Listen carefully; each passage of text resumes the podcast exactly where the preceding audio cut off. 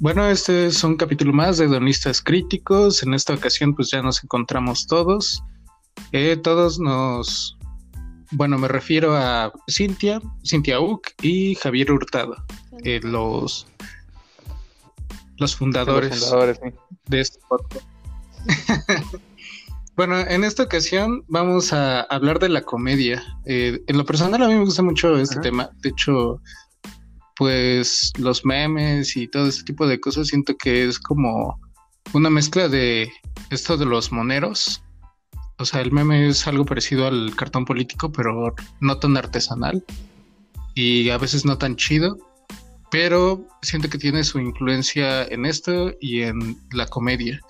Y pues también me llama la atención como la comedia actual, o sea, me refiero a sitcoms y a lo mejor películas también y estando pues en el país está muy, mm, ¿cómo decirlo para que no suene tan brusco? Pues sí, está muy de la verga. Generalmente está así muy, muy, muy pobre a comparación de otros y bueno, queremos conocer estos orígenes, queremos definirlos. Poco, ¿no? Sí. Sí, pues ustedes, como, bueno, así hablando del origen, yo creo que tiene su origen, obviamente, en el albur. O sea, el albur es algo que se mantiene constante en diferentes cosas dentro de lo que es la comedia. Es esto del juego de las palabras y demás. Investigando un poco, pues es como, o sea, fuera de de que se habla de coger con tus amigos. O sea, e, e, está chistoso, ¿no? Porque México es como muy homofóbico. O bueno, lo más tradicional de México es que hay homofobia. Claro. Pero pues tiene este tipo de cosas. Y bueno, es como un tipo de juego. Es como de someter al otro o humillarlo. Eh, pero pues los dos están involucrados, ¿no? O sea... Claro, es un juego de palabras. No, no entiendo. cuentas, ¿no? Un juego de palabras que termina siendo escatológico con esto que mencionas, que tanto que se habla de sexo, cuanto se habla y termina siendo una ofensa hasta cierto punto, pero no deja de ser un juego de palabras en donde lo que se trata es sobreponerse, ponerse encima del otro de cierta forma, ¿no? Con la agilidad mental. Vaya, si hablamos específicamente del albur, de lo que es aquí en México al menos. Es como, es como una botella de rap, ¿no? Pero de. de coger al otro, ¿no? Ajá, básicamente, digamos. Y sin rimas. Sin rimas. Es distinto, es, complicado explicárselo si, por ejemplo, tomamos a una persona de algún otro país, digamos. Bueno, no sé si, si es exclusivo para empezar, soy ignorante al tema, no sé si ustedes sepan si esto del albur existe en algún otro país, sobre todo en Latinoamérica. Porque... Pues como tal, el albur siento que no. Bueno, es que no sé cómo sean las dinámicas de otros países, pero el doble sentido en toda, toda Latinoamérica existe, yo creo. Y en Estados Unidos también el, doble sentido también está presente. Y creo que es la mejor manera de definirlo para quien nos escuche tal vez de otro país o no sepa bien de qué estamos hablando. Es esto mismo, es el doble sentido que utilizas este, acá en México, por ejemplo, más estilo urbano, no sé cómo definirlo pero para estar molestando al otro. Ajá. ¿Nos pues ibas a decir algo así? Sí. Sí, que no creo que sea algo como exclusivo, ¿no? O sea, al final creo que se ha desarrollado de distinta manera y tendrá sus tintes como prejuiciosos en algún punto para cada país o para cada contexto, pero en definitiva no creo que sea algo exclusivo. Sí, se podría decir que el albur es como uno de estos eh, unas raíces que tiene la comedia en sí, o en el sentido del humor mexicano y a lo mejor de toda Latinoamérica. Es como algo muy constante. Y bueno, ya pasando de esto, eh, creo que también existe eh, como una algo que se puede diferenciar del el humor que llega a ser como político eh, más gráficamente con, por ejemplo, los moneros, eh, pues siempre han existido estos, ¿no? Creo que es más evidente que se cuestionaba el poder o las clases favorecidas Y pues eh, también cuando siento que esos son como los que se deberían de separar un poco de esto porque puede que tengan influencias en algunas cosas, pero no están tan presentes. Siento que así como más presente dentro de la comedia actual, pues sí ha sido el cine de oro, o sea, Pedro Infante, Cantinflas o Tintán. Son como, son como los abuelos hablando acerca de el sentido del humor que se encuentra actualmente. O sea, Pedro Infante en, Nosotros los Pobres, siento que es como, o sea, hasta el nombre, la película de Nosotros los Nobles es como la versión chistosa de Nosotros los Pobres. Es como de, ah, sí, qué bonito, son pobres y pueden seguir siendo felices. Qué, qué bonito, o sea, no, no soporto, no soporto vivir esto, ¿no? Pero pues es una bonita experiencia. Y pues nosotros los pobres, pues tampoco hace ningún cuestionamiento de la, la situación que vives y nada más es de, no manches, soy pobre y sufro un buen, pero pues en ningún, en ningún momento se cuestiona algo. Exacto, que, que, yo sí que sí empezó, ¿no? En el cine de oro con este tipo de comedia, hasta blanca, digamos, porque bueno, sí era el cine de esa época hasta cierto punto. Pero después la comedia en México llega al punto que es este, creo que es el, el auge y también la caída, que es Chespirito, ¿no? Que es cuando la comedia toma este como se mitifica en el sentido de que se convierte en algo exclusivo de, las clases bajas. Muchas veces se llegó a decir eso por el hecho de que era comedia en México era el Chavo del Ocho y era el Chapulín Colorado y todo lo que hiciera ese señor y ahí se terminó. Y por eso la comedia comenzó como que ser inclusive como mal vista hasta cierto punto, como algo que no valía la pena, como algo que no, no tenía inteligencia y por eso mismo que mencionabas al principio, que en México ahorita la comedia pues no vale, es como muy pobre en cierto sentido, creo que se debe a esto, porque se le dejó de prestar tanta atención, se le dejó de dar seriedad y pocas cosas son las que se hacen ahorita en comedia y lo que está surgiendo es el stand-up, que a fin de cuentas es qué están haciendo los vecinos del norte y lo voy a traer para acá y lo voy a tropicalizar y creo que se da ciertamente por esto que sucede con Chespirito. Bueno, yo creo que creo que está un poco también un poco escueto eh, un poco estos vistazos. Yo creo que si bien tendrá, no sé, como la comedia ranchera, ¿no? Algo de, base en lo que es el cine de oro. Creo que también hay cosas muy rescatables. Eh, no estoy diciendo que esa sea como la gran comedia en México, pero, por ejemplo, no era tan como tan vacía, ¿no? Tal vez tenía una especie de algunos estilos algunos canales en lo que lo cómico podía hablar de algo más, ¿no? Por ejemplo, una situación eh, como la precariedad o como algún otro, otro tópico, pero que después se va a convertir precisamente en un discurso medio extraño porque termina siendo repetitivo. O sea, como que trasladaron lo de, lo de esa época a esta y bajo los mismos arquetipos.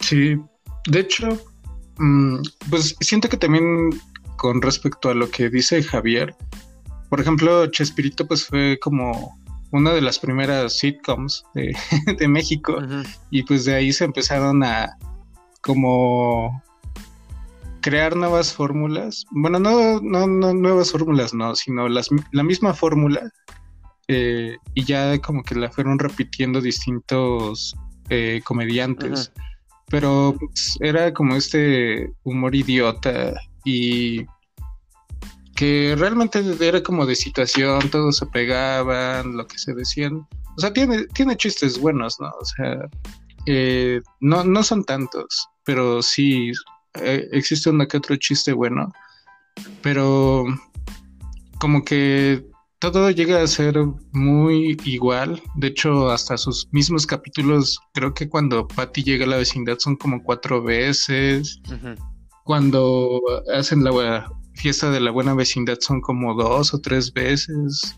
E, e, es igual repetitivo y hasta parece que luego que se parodia a sí mismo Chespirito. Claro y ya de ahí agarra como su propio, bueno, y, eso se podría decir que es como la, esencia de la comedia que tenemos actualmente, que está muy arraigada, o sea, si, si el PRI es el modelo político que tenemos y que eh, parece que tenemos hasta la fecha en el ADN, pues Chespirito es como la comedia, como algo que se encuentra ahí presente, como dentro de nosotros lo tenemos. lo que más se popularizó y, lo que mencionaba también Cintia, sí coincido, de que hay muchas aristas y se puede ver de diferentes puntos de vista. Este, sí, sí hay puntos rescatables, sobre todo en la comedia antes de Chespirito, si quiero hacer como que ah, esa aclaración. Porque yo, al menos en lo personal, sí disfruto algunas películas que se hicieron, tanto comedia como de lo que me digas de, ese, de esa época, porque muchas veces sí eran hechas por personas que tenían algo que decir, a través de la comedia, a través del drama, a través de, diferentes cosas, ¿no? Y creo que en Chespirito sí hay como que ahora vamos a copiar lo que dice este Eduardo, la, la fórmula que le está funcionando a este hombre y así como hay muchos puntos de vista, solamente se tomó uno y se comenzó a ver de forma negativa este tipo de, humor. Y como se repitió, pues simplemente toda la comedia se tornó igual y la misma crítica negativa se fue hacia toda la comedia y por eso la comedia creo que no es tan respetada en, en México. Y hago la comparativa directa con lo que sucede en Estados Unidos, donde un comediante es un comediante, sí, pero sí tiene cierto grado de respeto. Tenemos a comediantes que son vistos como personas inclusive de, respeto a lo que están opinando. El caso, por ejemplo, de, George Carlin, en, allá en Estados Unidos, por poner un ejemplo, que él estuvo en su auge en los noventas. Y acá personajes así, pues no, aquí a un comediante es como que, ah, pues el tipo que da risa y, y ya, ¿no? Y ya si te ríes de más de 20 de alguien aquí en México es como, ¿por qué te pasa, no? pocos son los casos. Y si volteamos más a ver comediantes de otros países. Y creo que creo que ahí sería el punto de, por qué sucedió esto. También un poco los espacios en los que se aloja la comedia, ¿no? También. ¿Dónde se está haciendo? Por ejemplo, si pudiese hacerse una especie de pues de línea, yo pondría, no sé, el cine, luego la televisión con programas como muy en específico sobre series, luego ya con las serie novelas, las novelas mismas, eh, los sketch, los programas precisamente de sketch en los que creo que apuntan cosas como la picardía, la astucia del mexicano, cosas como, pues no, que también están abrazados con tintes de, de discurso romántico. O sea, para que haya algo cómico y lo que ha terminado siendo películas ahora tiene que haber como un entramado ahí de romance medio extraño y, y termina ser como muy poco sensible o, lo mismo, de nuevo, repetitivo. Igual algo así es que, por ejemplo, con, eh, con series así como de una familia de 10 o cosas así, pues es como si fuera espíritu nada más que con otros lugares, ¿no? O sea, nada más cambian la locación y demás. Yo creo que también que algo que se le puede atribuir a este atraso, a este tipo de censura o autocensura, es que pues había cosas que no podías ponerlas a, bueno, no podías criticarlas por el mismo modelo que estuvimos viviendo de autoritarismo. Y bueno, pues en los medios si no hacías eso, eh, bueno, si hacías eso, pues te censuraban igual si decías una mala palabra o algo así, eh, pues que era ya casi como quitar el programa. Pero había espacios como por ejemplo el cine de ficheras, que era del Estado, en el que podía, o sea, existía la picardía y esto, pero como tal algo, algo más político o algo que pudiera cuestionar a los que están en el poder o la situación que uno vive, pues ya estaba más difícil y pues es, es obvio, ¿no? Si vives en un estado autoritario, pues ese tipo de cosas también te van a afectar dentro de las artes y pues yo considero que también el entretenimiento en este caso. Mm, yo, yo tengo ahí como algo para agregar porque acabas de decir algo sobre como que la crítica política obviamente estaba censurada en los medios, está censurada en los medios en algún punto, eh, un espacio en el que se ha desarrollado la comedia eh, también ha sido el teatro. ¿Sabes? Hay puestas en escenas en las que, no sé, después terminan ciertos festivales culturales o, no sé, algún, algún guionista independiente que logra llevar, no sé, la literatura a, escena y termina haciendo eh, obras muy buenas. Por ejemplo, mm, cuando yo recién llegué a Mérida, en la isla casi no hay nada de, de, este, incentivación al teatro. El primer, el primer evento al que fui fue a un fue una obra expuesta por mujeres aquí que relataron todo lo que fue el Congreso Feminista en su momento, ¿no? Cómo, cómo fueron desarrollándose, pues en su momento las mujeres aquí, fue lo que las llevó a, reunirse, etcétera, y estaba construido de una forma en la que te daba risa, pero pues también estaba un, toque sensible todo el, el discurso, entonces también podría ser algo. bueno, pero también algo a considerar es que, o sea, sí hay buenos comediantes y actualmente también hay, hay muchas cosas que sí, sí están chidas. Siento que también es por lo mismo de la apertura de espacios a través de, por ejemplo, Internet, de que este tipo de cosas es más libre, pero dentro de los grandes medios como que no figura tanto. O sea, por cada por ejemplo, este de Carlos Vallarta, dentro del stand-up, pues sí es algo un poco más diferente a toda la línea de, por ejemplo, Franco Escamilla, Ricardo Farril, eh, Sofía Niño de Rivera y todos ellos, ¿no? O sea que esos güeyes siempre tienen como su tipo de humor bien, bien marcado, pero algo diferente no, no es tan presente. ¿no? Es el que... Y es también creo que por, Vallarta es el que sale en el, salió en el programa este de, del hermano de Facundo, ¿no? Ese es.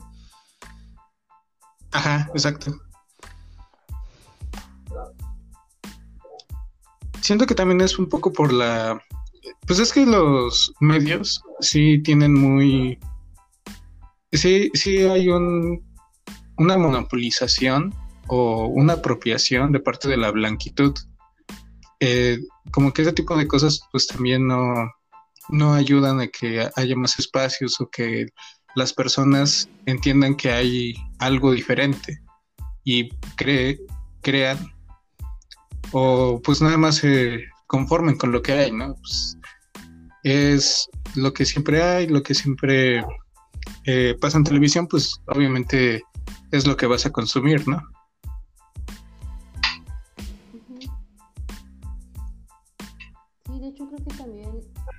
fueron los que estuvieron en programas de este tipo o los que están en programas de este tipo están alojados ahorita como en un mismo canal, ¿no? Están, no sé cómo están esos sitios ahorita, pero está Comedy Central y recuerdo mucho que pues ahí están como alojados programas de stand-up, programas este, de comedia, de series y demás y, y es como lo que pones en el rato que quieres pasar eh, pues el día y terminas como repitiendo todos estos programas a esas personas. Sí. Mm.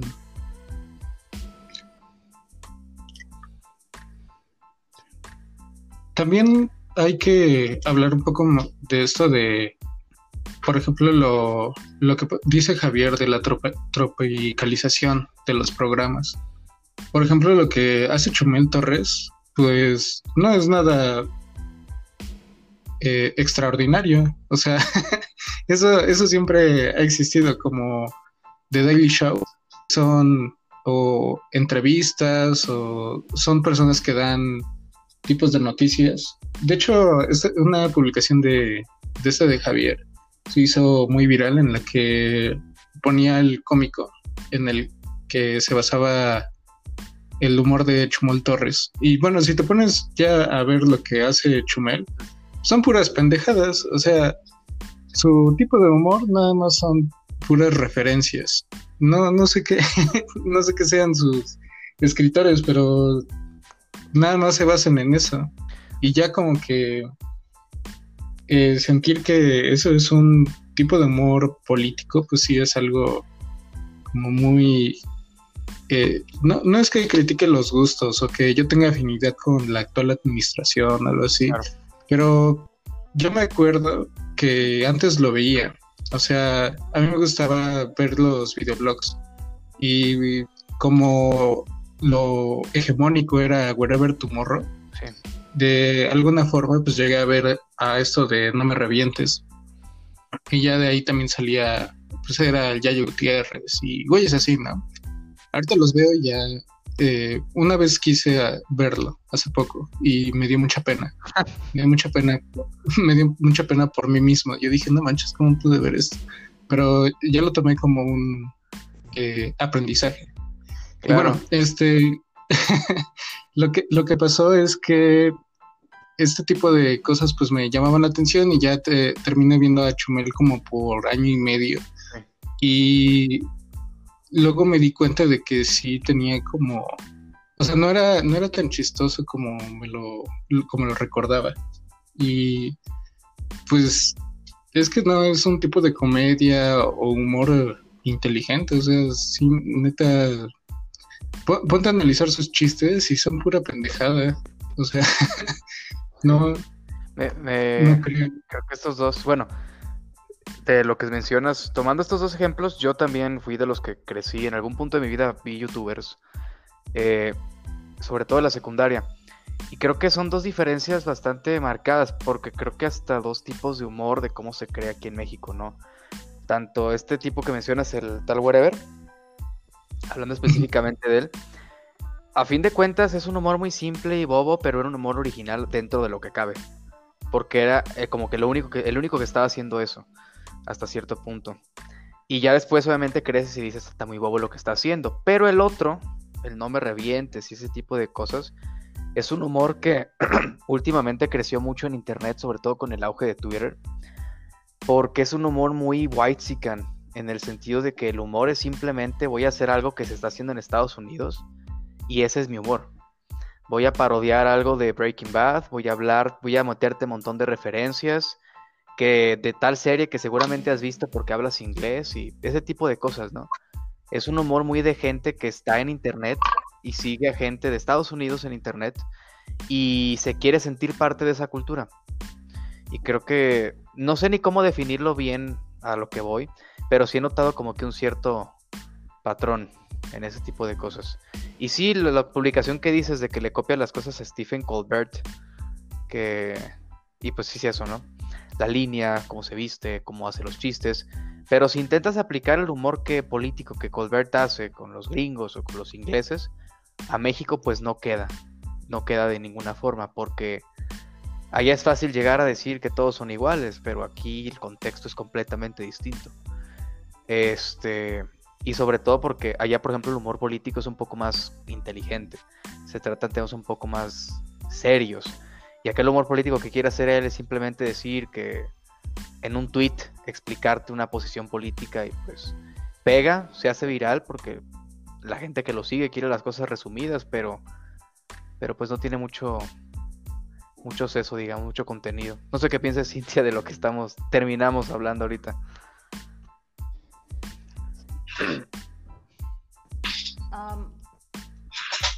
Pues sí, o sea, no estamos atentos a tener como ese tipo de referencias, ¿no? De estar reproduciendo eh, discursos de cada del vecino, de otros eh, países, pero aplicarlo, aplicarlo tendría que tener todavía una astucia doble, porque el contexto es muy distinto, tenemos como, bueno, más allá del contexto político, ¿no? También como el social, eh, ¿por qué no funciona? Luego porque terminan eh, dando argumentos que terminan por perjudicar a, ciertos grupos sociales. Este, y en lugar de hacer una crítica directa a, a, la política o cómo se está manejando cierta administración, esta pasada y lo que esté sucediendo, pues, pues no, no, le sale mal, le, sale como, o sea, contribuye a reproducir cosas como prejuicios, claro. Sobre todo eso. ¿Ibas a decir algo, Javier?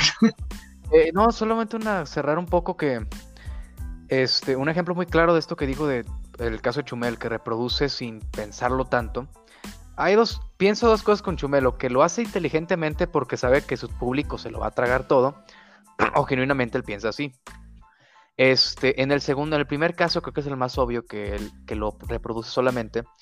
En Estados Unidos, en la Gran Bretaña pues constantemente se está criticando al político, es la crítica hacia el poder, es lo que están haciendo constantemente, ¿no? Pero y lo intenta reproducir acá y termina siendo como que muy vacío porque simplemente ataco a quien está en el poder, porque está en el poder, no por lo que hace, sino simplemente porque está en el poder. Y se... Como los son Ajá, simplifica completamente qué estamos haciendo, se simplifica con este qué, qué se critica. Y ese mismo humor se reproduce y es lo que vemos demasiado, por ejemplo, en Twitter. Que estamos hablando mucho de redes sociales, ¿no? Pero que a fin de cuentas el podcast nace de, de nuestra influencia en redes sociales. Pero es justamente esto, el hecho de que se reproduce ese humor y el humor simplemente es, le voy a criticar al que esté arriba, sin pensar por qué lo hago, quién es, o si debería hacerlo, y en vez de criticar a otra persona, no sé. Por ejemplo, eso. Y se reproduce tal como se ve en otro país y termina, no, pierde el sentido, porque no se aplica este, al país en el que estás parado. Sí, como dicen los memes, se te falta contexto, ¿no? Pero es que ustedes piensan que ese güey neta cree lo que escribe. Neta, neta piensan que cree lo que escribe. Yo, bueno, bueno, di Cintia, perdón. O sea, este, yo sí lo que digo, lo que dije hace rato, yo sí pienso a veces que sí se lo cree, pero a veces sí digo, no me extrañaría porque es, no sé, digamos que se acerca alguien con nosotros, conocemos el medio, y nos dice, ¿sabes qué? Tú conoces muy bien el medio, te voy a pagar tantos miles si escribes en favor de la derecha y en contra de López Obrador, por poner un ejemplo muy claro. Podríamos fácilmente hacerlo, o sea, de qué formas y sabríamos cómo hacerlo seguramente. Y por lo mismo digo, no me extrañaría que alguien caiga en la misma posición, diga que sí, y simplemente esté haciendo algo de lo que tal vez ni cree, pero sabe cómo hacerlo y ni siquiera se lo cree, o sea, tal vez él ni siquiera cree eso, pero le pagan por hacerlo. Sí pienso eso a veces, pero a veces también dice cosas y digo, no, este tipo sí está, sí está medio tonto, ¿no? Pues es que es ingeniero, ¿no? Y es norteño aparte, ¿verdad?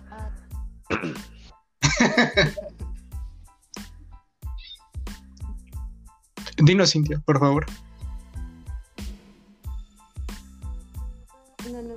Este, pues es un poco eso. Realmente sí creo, precisamente, ¿no? Porque el vato tiene como una situación muy cómoda en la que no sabría qué tirarle con sus chistes, pero al final también tiene como una posición ya muy. Eh,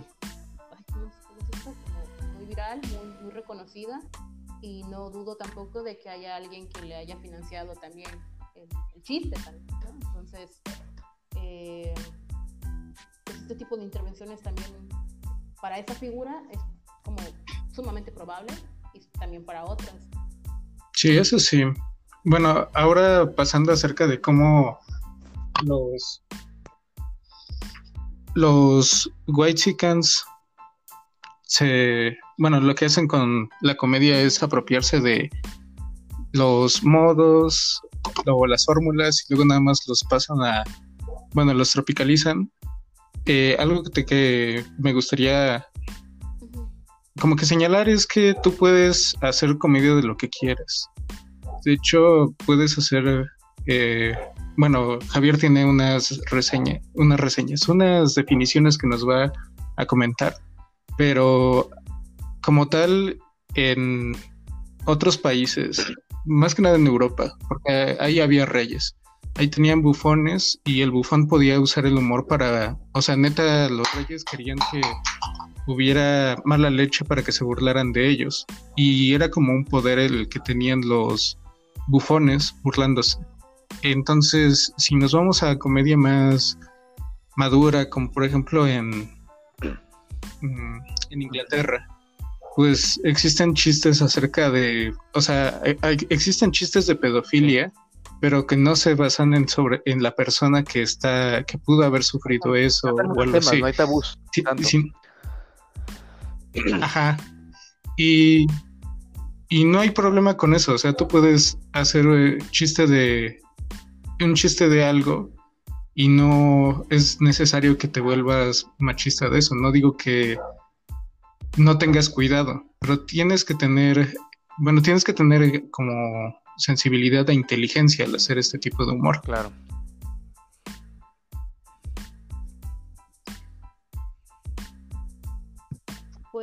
creo que eso es lo que algunos han llamado como la comedia incluyente, ¿no? O sea, eso no a todos divierte, pero pues depende mucho de quién es la que, la que lo está haciendo, ¿no? Porque imagínate que eres un blanco que está hablando sobre la opresión racial y al no entenderla, al no vivirla, al no ser como alguien que la experimenta, pues todo, todo tu momento, toda tu rutina va a tener algo para criticarte, ¿no? O algo no te va a salir bien del todo.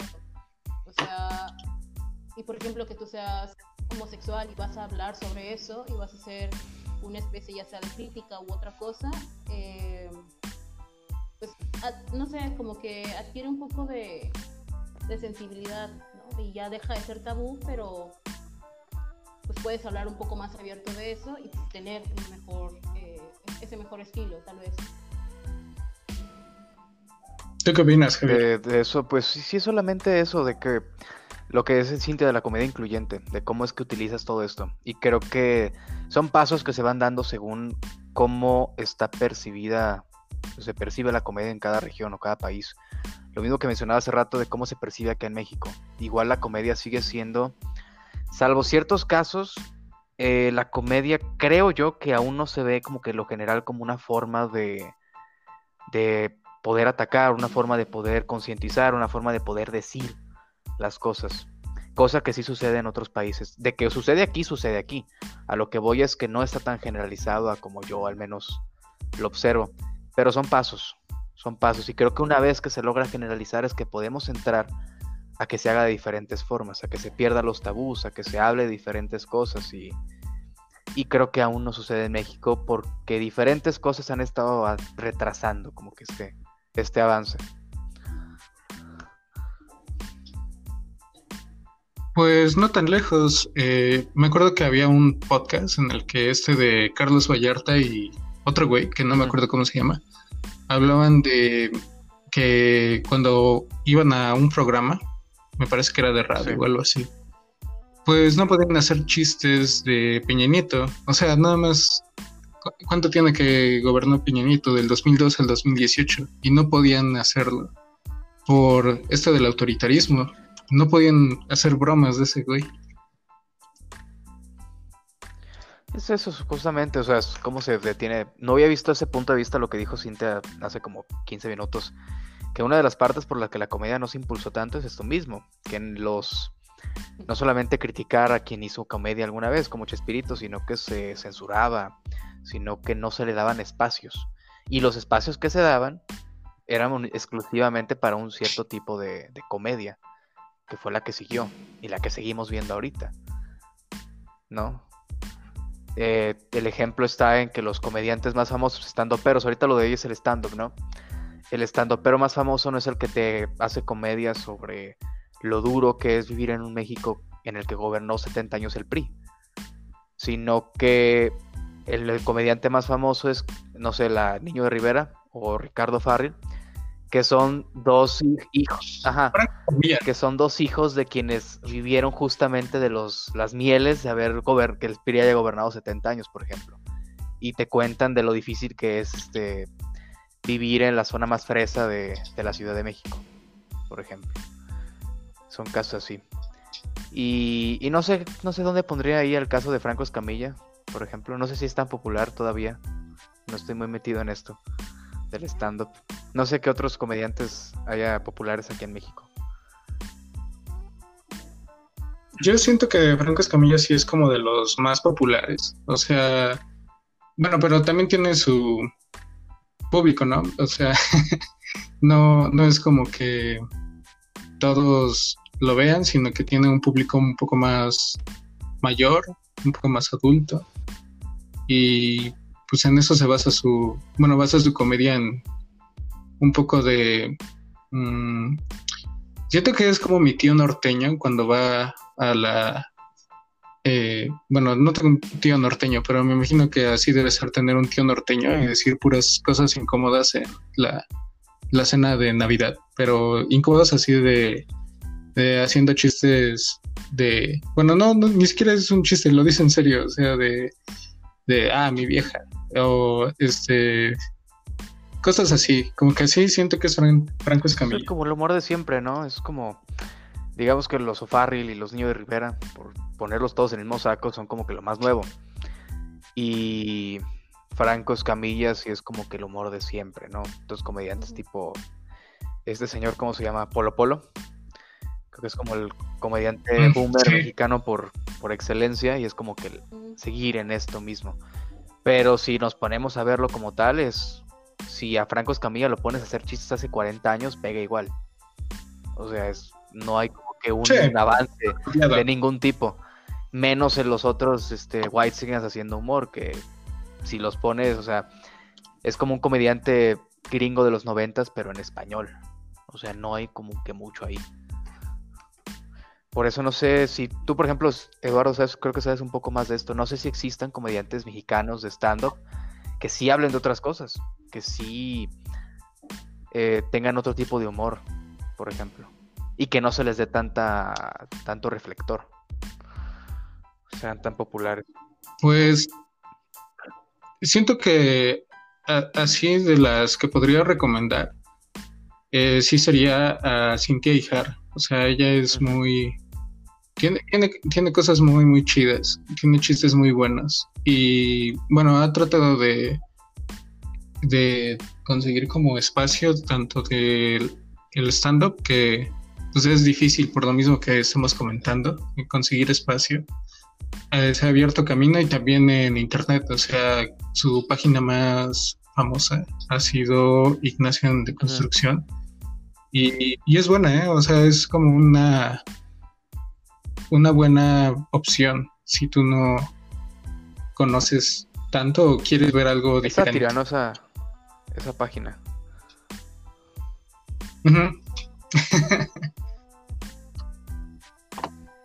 ¿Tú qué opinas, Sin?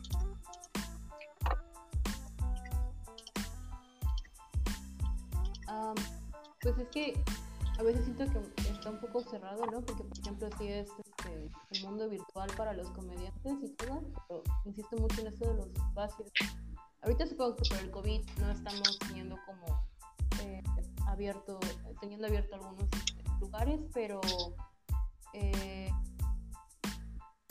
También, muchos de estos comediantes hacen comedia regional, o sea, hacen eh, pues se han cerrado precisamente los espacios a través de las por cuestiones en, cadenas televisivas, ya sean locales o, nacionales, y han montado sus propios shows, ¿no? O sea, una, uno de lo que rescato mucho es esto del teatro y otros que han hecho tipo performance, ¿no? Y que no precisamente son estandoperos, pero, pero que andan por ahí.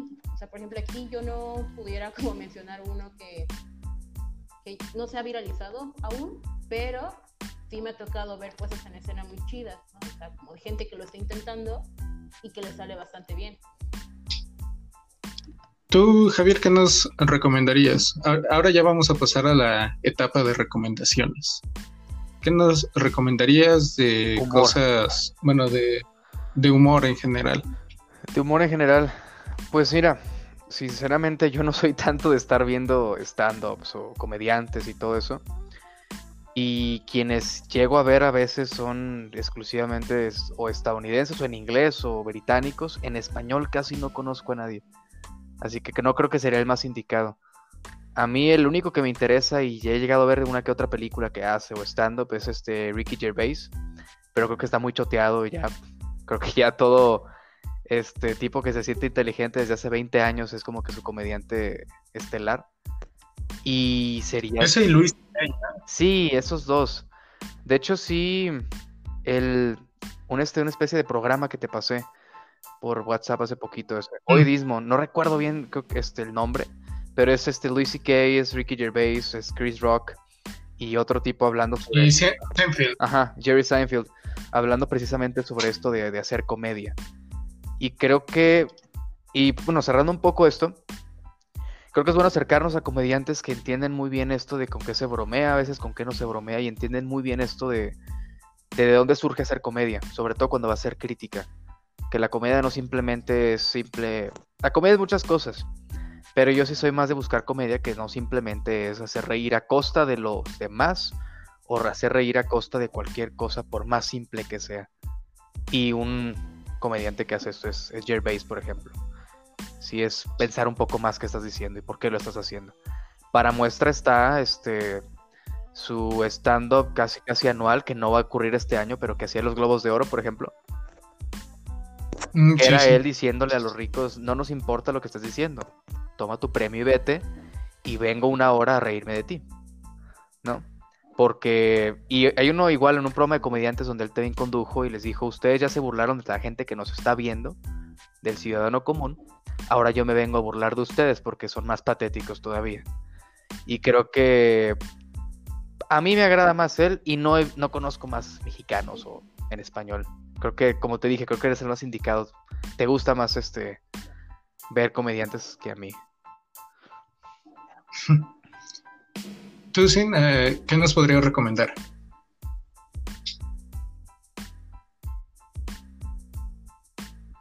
Oh my god, estoy muy entero.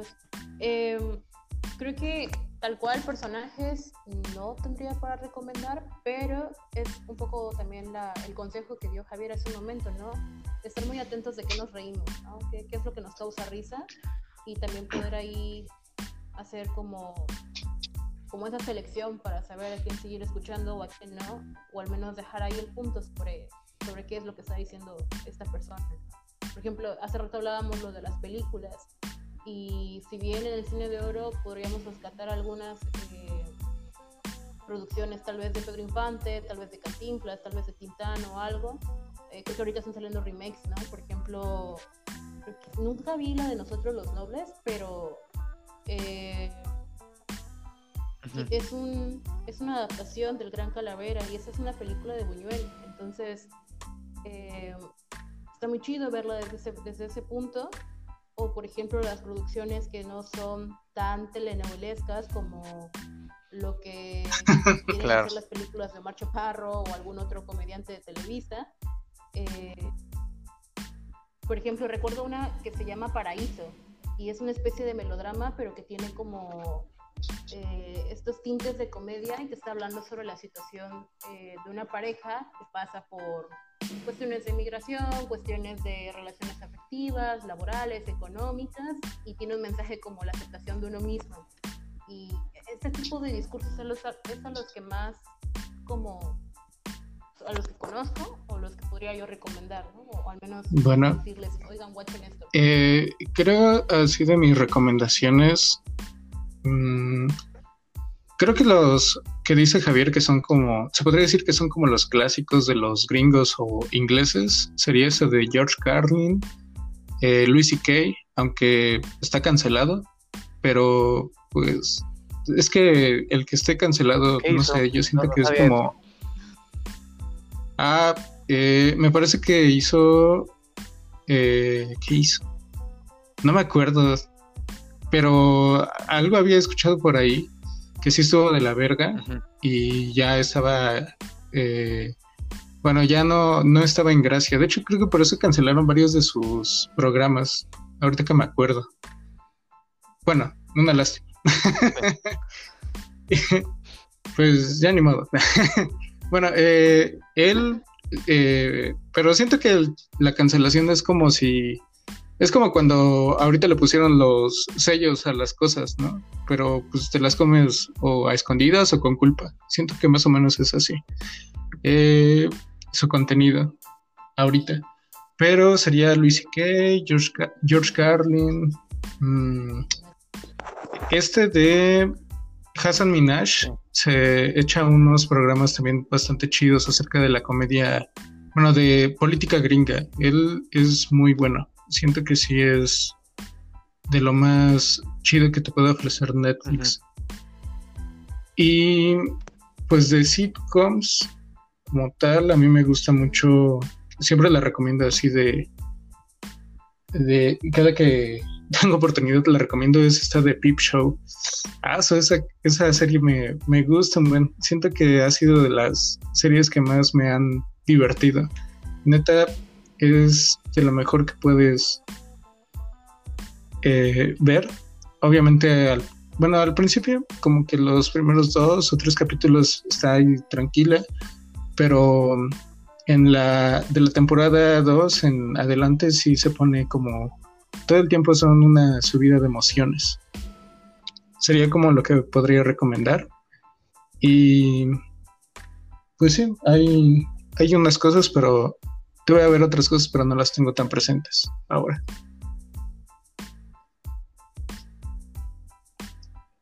¿Algo que les gustaría agregar o que comentar en este momento? Eh, solo una pregunta. Bueno, es que ya sabes, bueno, ya llevamos casi una hora hablando, pero hablando sobre esto de comedia y crítica, ¿qué opinan de las películas de este Luis Estrada se llama? El que hizo las de La Ley de Herodes, El Infierno y ese tipo de cosas. Sí es él, ¿no? Sí se llama así. Sí, Luis Estrada. Mm, ¿Qué opinan de ese tipo? Porque a fin de cuentas es humor y a fin de cuentas es crítica hacia, hacia diferentes cosas. No sé cuál es su opinión al respecto. Mm, ¿tú, sin, ¿Tú sin qué opinas?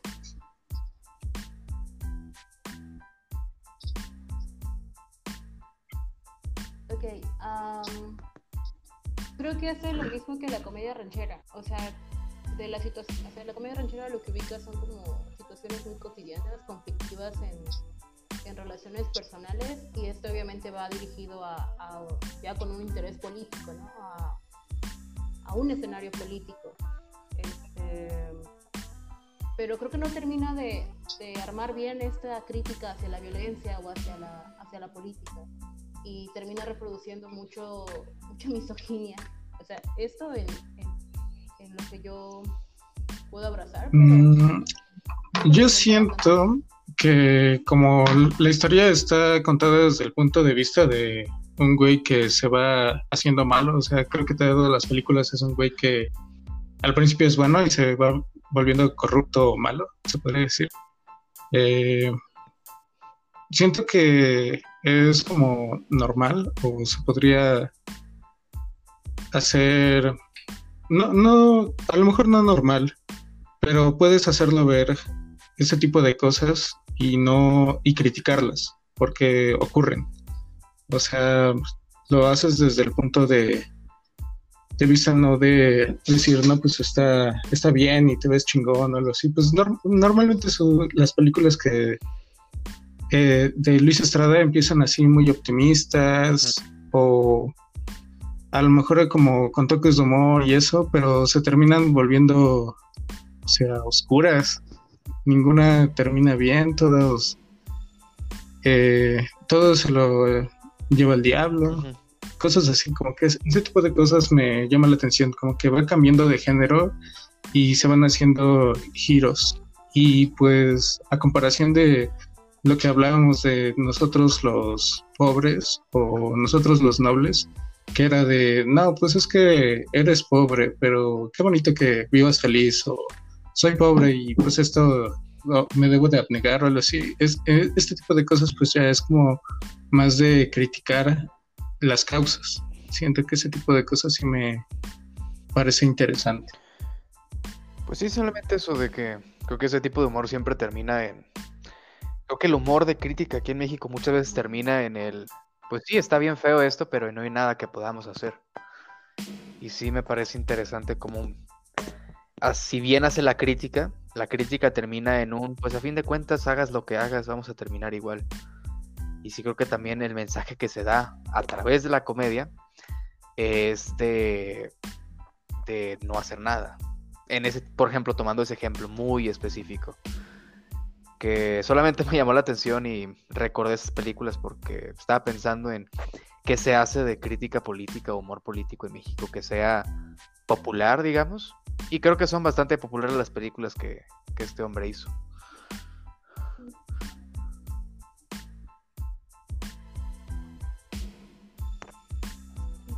Pues, ajá, o sea, terminan siendo muy populares y lo que quieras, pero pues no aporta mucho que digamos porque se queda en lo visible, no en el argumento, no en la crítica, sino como, como lo que expone, ¿no? O sea, ajá, lo, que le aplica de humor a esto eh, termina siendo muy ambiguo, ¿no? Y, yo es como para sí difiero con ustedes,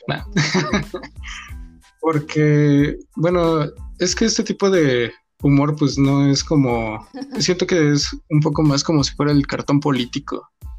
Eh, por ejemplo, el cartón político pues te muestra las cosas, o sea, tampoco es un, un panfleto en el que pues ya empiezas a, ¿cómo decirlo? Mm, pues sí, no, es un panfleto, no, tampoco te va a mostrar totalmente lo que se deba hacer o algo así, es como un primer paso para mostrarte la realidad y yo siento que a partir de ahí también te vas politizando. O sea, algo que eh, siento que, por ejemplo, esto y los libros de Ríos, pues Ríos tampoco tenía como una visión o un plan que se debiera de hacer para que cambiaran las cosas, pero pues te mostraba las cosas que ocurrían en el país, criticaba el PRI, criticaba el saqueo de los gringos, criticaba como esta este tipo de colonia que seguimos viviendo y demás. Y, o sea, no nada más se queda en lo recible, es como un primer paso. Y también eso ya significa una variedad.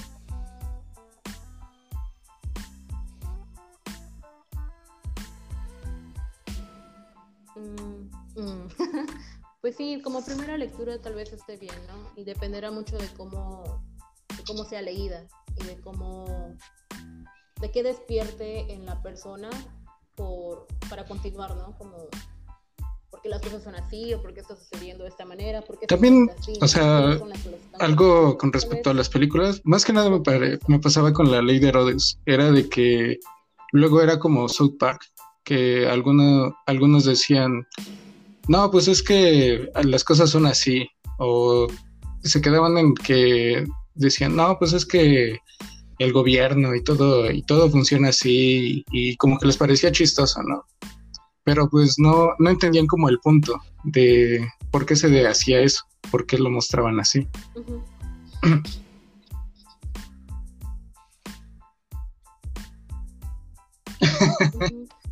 ¿Sabes? Y espero que no me linches por esto, pero esas películas, y espero también hacer eh, eh, eh, no sé, esto se le dé continuidad en otro episodio, para mí esas películas terminaron en convirtiéndose en esas series de narcos de hoy en día. Es lo que te puedo como argumentar. Pues... Mm, no, tranquila, porque todos piensan eso. Sí me vas a linchar, ¿verdad? No. No, no, no, ¿cómo crees? Cancelada. Pues Mm, no sé. Mm, no lo había pensado así. Creo que es algo que no había considerado más que nada.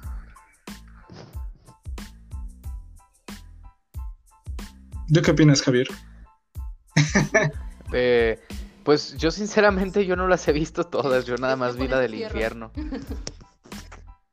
Solamente la del infierno y no terminé de ver la de la dictadura perfecta, así que no tengo como que mi opinión tan sentada sobre ellas. Pero no estaría mal verlas todas, digo, no pierdo nada. La única que sí vi bien fue la de la del infierno, creo que tomó mucha fama cuando salió hace como unos 11 años más o menos. Y sí hice por verla hace poco, hace como unos dos meses, la vi apenas. Y sí vi sobre todo esto que te digo, este, esta visión un poco pesimista de cómo es México, de es así, México es así, confórmate como es, y ya que te conformaste como es, glorifica como que este tipo de cosas, ¿no? Al narco, en este caso. Sí sentí así la película, es como de que, o sea, me estás diciendo que México es el infierno y te creo, pero ¿qué más hay ahí? Porque a fin de cuentas me te vienes diciendo que qué bien estuvo todo lo que pasó. Y no sé, no es el mensaje que esperaba tal vez.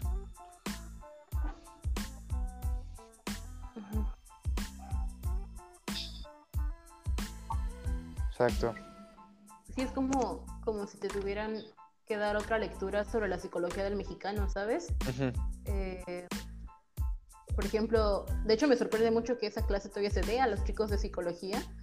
Este, porque creo que termina por hacer muy, muy, hermético cualquier historia o cualquier cosa que quieras contar respecto a lo que sucede en el país o lo que sucede en, en todos sus escenarios, ¿no? Desde lo político, lo, económico, lo social, etcétera. Pero pues ahí. Mm. Pero sí, pues da, da para mucho tema, este, inclusive para otro, otro podcast. La verdad. Creo que sí.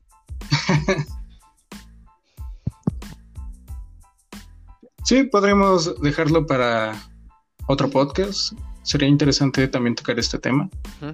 Y ¿les gustaría agregar algo más para que podamos cerrar? Pues yo sí, bueno, yo de mi parte solo repetir eso que dije, de ver bien los comediantes que están, que toman, sobre todo como base. Pusimos el ejemplo de dos personas que intentan hacer crítica, por ejemplo, Chumel.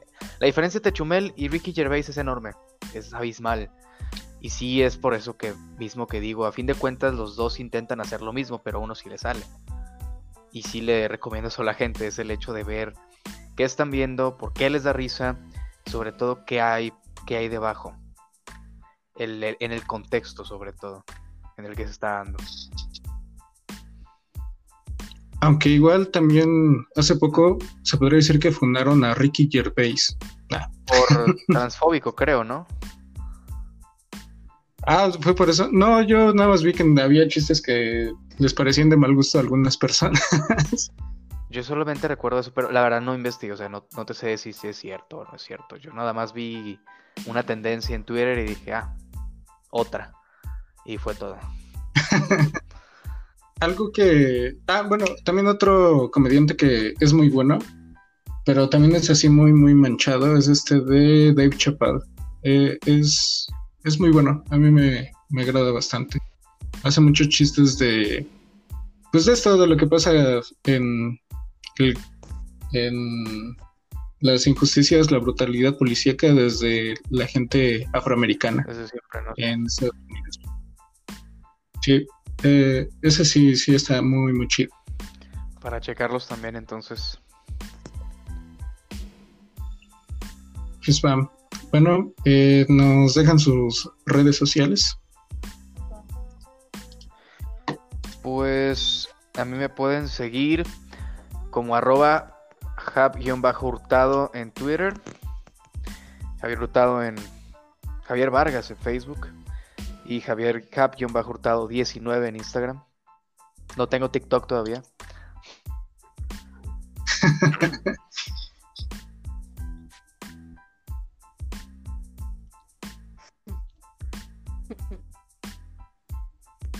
Pues, eh, tal vez solo Facebook. ¿Y tu Twitter? usé y es todo. Pues es que no lo uso mucho, pero ¿qué es? Perfecto. Bueno, entonces esto sería todo. Eh, Muchas gracias por escucharnos. Hasta la próxima.